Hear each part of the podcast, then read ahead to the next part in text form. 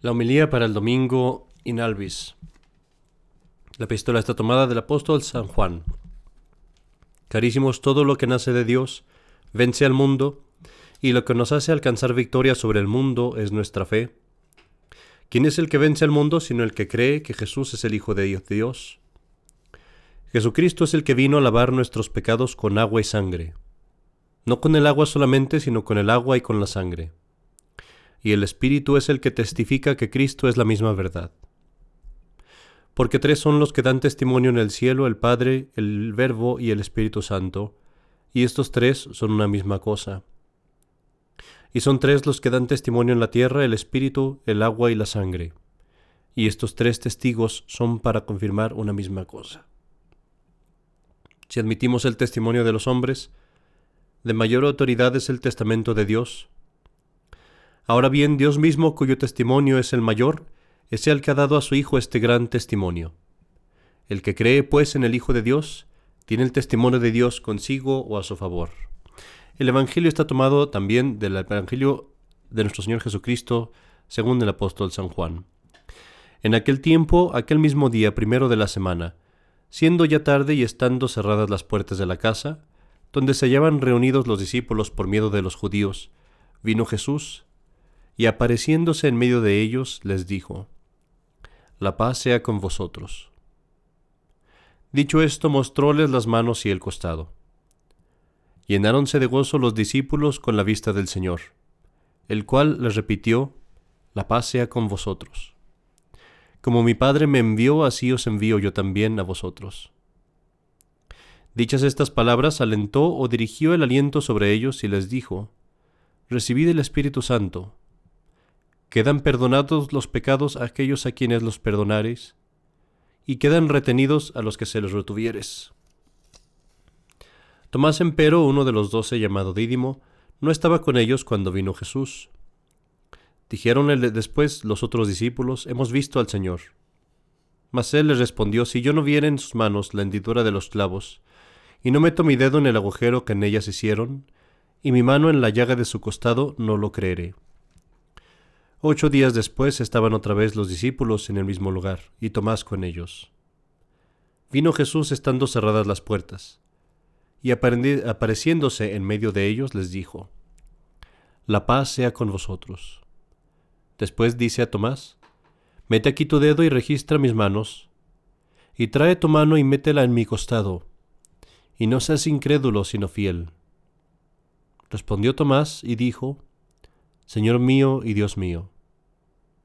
Díjole Jesús, Tú has creído, oh Tomás, porque me has visto. Bienaventurados aquellos que sin haberme visto han creído. Muchos otros milagros hizo también Jesús en presencia de sus discípulos, que no están escritos en este libro. Pero estos se han escrito con el fin de que creáis que Jesús es el Cristo, el Hijo de Dios, y para que creyendo tengáis vida eterna en su nombre. En el nombre del Padre, y del Hijo, y del Espíritu Santo. Amén. En cierta ocasión viajaba yo con mi madre y mi abuelo. Iba yo manejando y mi madre quedó dormida. Y nos quedamos nada más mi abuelo y yo para platicar. Obviamente no platicábamos mucho, nos quedamos callados casi todo el tiempo. Pero yo pensé en un momento, casi nunca hablo con mi abuelo, debería de tratarlo al menos una vez.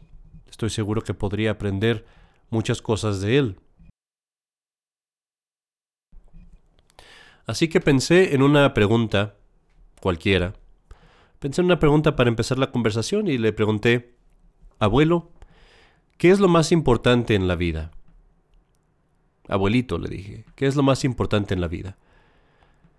Ahora, tú que estás escuchando, pregúntate esto a ti mismo. ¿Qué dirías tú que es lo más importante en la vida? Yo pensé la respuesta obvia sería Dios, el amor, la familia. Mi abuelito pensó tal vez durante dos segundos y después me dijo paz. Y eso fue el fin de la conversación. Mi boca quedó abierta y ya no puedo decir nada más. Me quedé boquiabierto porque era una respuesta tan sabia. Ya no pude decir nada. En la palabra paz, verdadera paz, entiéndase, allí estaba comprendido todo. En la paz verdadera está comprendido el amor de Dios, el amor al prójimo, la familia, cualquier otra cosa. Sin paz, nada nos puede hacer feliz. Pero si tenemos verdadera paz, entonces tenemos todo lo que necesitamos. Y es por eso que es muy notorio que nuestro Señor, cuando saluda a sus apóstoles después de su resurrección, les dice, la paz sea con vosotros. Es muy notorio, digo, porque esto es antes que nuestro Señor nunca había dicho. No podía decirlo antes de su resurrección, porque los apóstoles y ningún hombre no estábamos redimidos. Nuestras almas, las almas de los apóstoles, eran aún enemigas de Dios. Las almas de todos los hombres estaban en un estado de enemistad con Dios.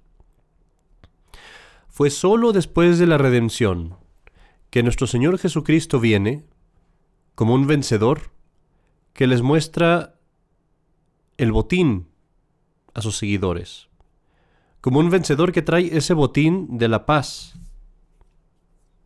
Y por eso nos dice esto como un regalo que nos trae que Él ganó con su cruz.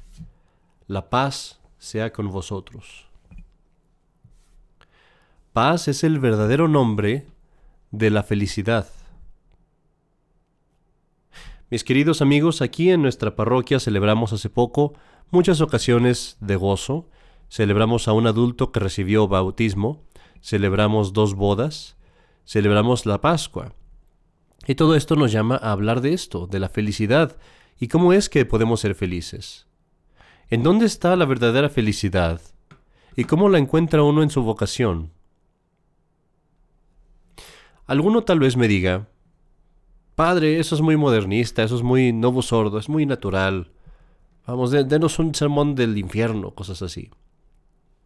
Pero yo te respondo, no hay nada más católico y santo que la verdadera felicidad, felicidad y alegría. ¿Quieres saber cuál es el versículo más corto de la Biblia? Gozaos siempre. Gaudete semper. ¿Y sabías que en los tiempos, en los primeros tiempos de la Iglesia, particularmente en el Oriente, no se hablaba de siete pecados capitales, sino que decían que habían ocho. Y el octavo pecado capital era precisamente esto, la tristeza. Apatía le llamaban entonces. Y si esto es así, que la tristeza es un vicio, entonces la felicidad es una virtud y como una virtud es algo que practicamos. Y ves, este es uno de los grandes errores que los hombres cometemos, el pensar que en nuestras circunstancias, lo que pasa alrededor de nosotros, es lo que dicta si seré feliz o no. Pensamos, y lo vemos como algo muy natural, que debo de estar triste y miserable cuando mis circunstancias son malas, o que debo estar feliz y alegre cuando mis circunstancias son buenas y así dejamos que sean mis circunstancias las que dictan mi estado de humor, mi vida. Mi idea de, felicidad, felicidad en una relación, en el matrimonio, en un trabajo, en la escuela, es eh, prácticamente un asunto de suerte, de azar. Así como cambia el viento, así cambia mi suerte, y dependiendo de mi suerte va a ser que yo voy a ser feliz o infeliz. Y en otras palabras, el mundo quiere que yo crea que no está en mi control el ser feliz. Pero ¿qué es lo que la Biblia me dice? La Biblia me dice, gozaos siempre, gózate siempre, alégrate siempre. Es un mandamiento, es una instrucción. Y así, mis queridos hermanos, la verdadera felicidad no es un resultado de las circunstancias, no es un efecto de las circunstancias no es una consecuencia. La verdadera felicidad es una decisión. Yo decido ser feliz. Pero hermanos, esta decisión solamente la puede hacer uno si es católico. ¿Por qué digo que solamente los católicos tienen este poder, este control de decidir ser felices? Porque el primer paso para la felicidad, como ya dijimos, es la paz, tener paz con Dios. Y tú sabes muy bien cómo se hacer esto. Confesándote, arrepintiéndote de tus pecados, ese es el primer paso a la felicidad. Estar en paz con tu Creador, con tu todo. Pero algunos me dirán, bueno, yo hice esto, yo me fui a confesar y aún así no encuentro total felicidad o absoluta felicidad. ¿Qué me falta? Practicar el Evangelio. El siguiente paso para conseguir la felicidad es practicar el Evangelio en cuanto podamos. Y en cuanto más lo practiquemos, más tendremos alegría y felicidad en el corazón. Auténtica alegría y felicidad en el corazón. No digo alegría y felicidad como la que pretenden precisamente tener los modernistas o las iglesias modernas, de estar sonriendo como idiota y bailando de un lado para otro, tratando de mostrarle a todo el mundo que eres un payaso. Eso no es felicidad. La felicidad verdadera es la felicidad que tiene un hombre con cáncer en su cama, muriéndose tal vez y sufriendo, pero que está en paz y que está feliz con su estado porque sabe que va a ir al cielo. La verdadera felicidad de la que hablo es la felicidad que vamos a ver, por ejemplo, que tuvo un San Francisco de Asís en su pobreza o la que tuvo un apóstol San Pablo en sus persecuciones y, trabajos y tribulaciones. Practicar el Evangelio. Supongamos, por ejemplo, que eres infeliz porque eres pobre y no tienes todas las riquezas que quisieras.